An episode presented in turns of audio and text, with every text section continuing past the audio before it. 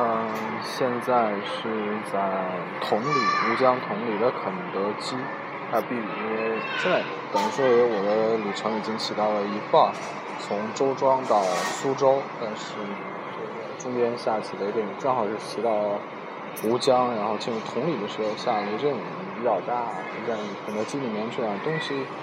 呃，今天早上骑的还可以，但是呢，这个周庄的话太潮了，这个里面这个非常潮湿闷热。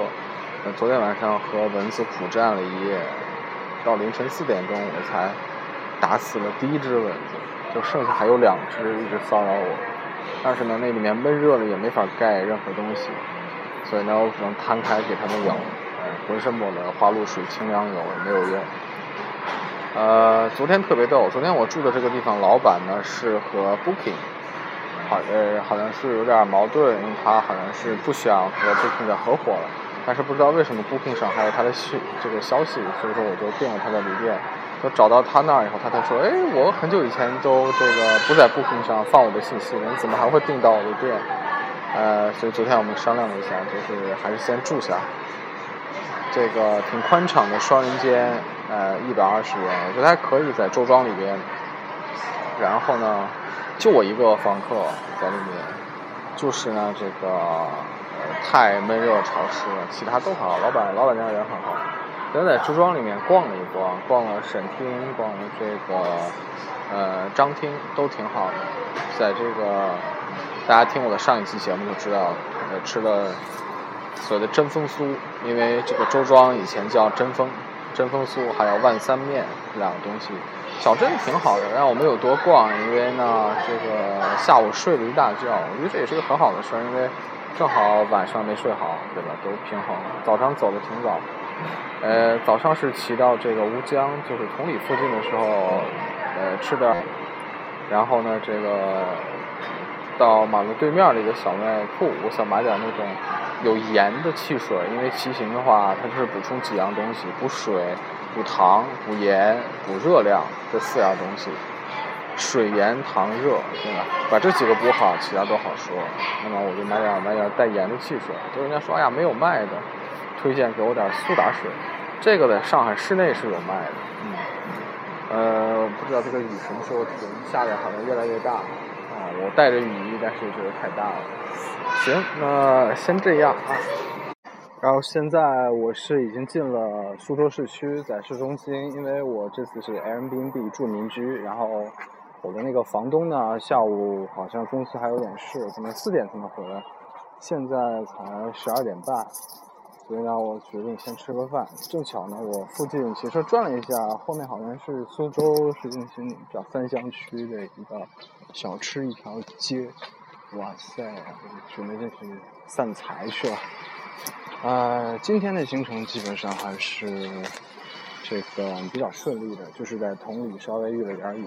接下来这个骑行，因为速度比较大嘛，全上都是苏州市区辐射范围以内的，都是比较顺利的。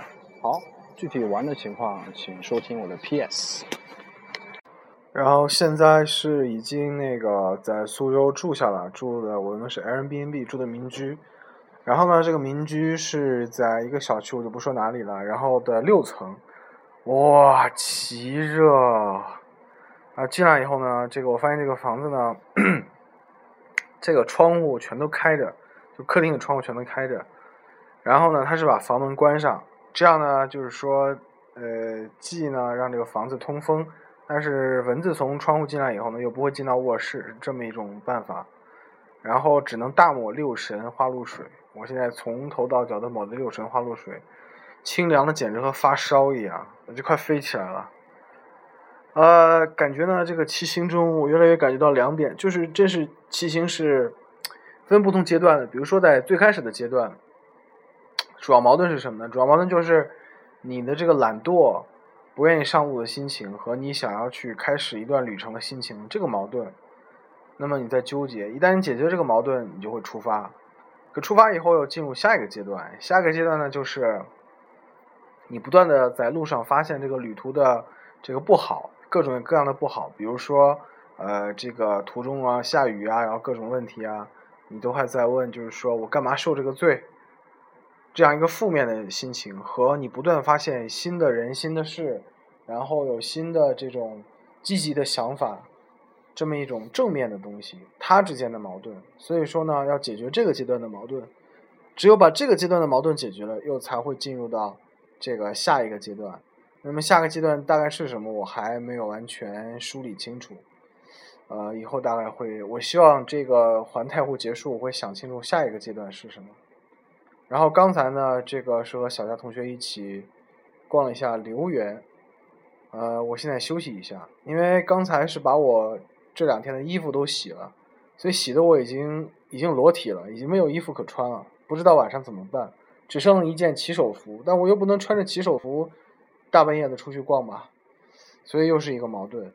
呃，明天继续在苏州逛，可能会逛到拙政园，逛到寒山寺，逛到虎丘，逛到狮子林，呃，也包括在市区。昨天晚上，刚才那个小强同学说，这个乌镇是夜景很好。那昨天晚上我是睡得非常死，嗯，然后也没有出去，呃，不过就那个样子吧。今天也许会逛一逛，或者明天晚上逛一逛苏州的夜市什么的。呃，明天还想听一下苏州评弹，哎，毕竟也是特别特别的热，然后不知道什么时候下雨，这样，然后呢，后天是骑到无锡，呃，无锡，然后从这个后天开始，就一直是就是说这个，呃，当天到第二天就走，直到乌镇，乌镇是会再多住一天的，是这样的。好，那么今天的骑行顺利结束，成功。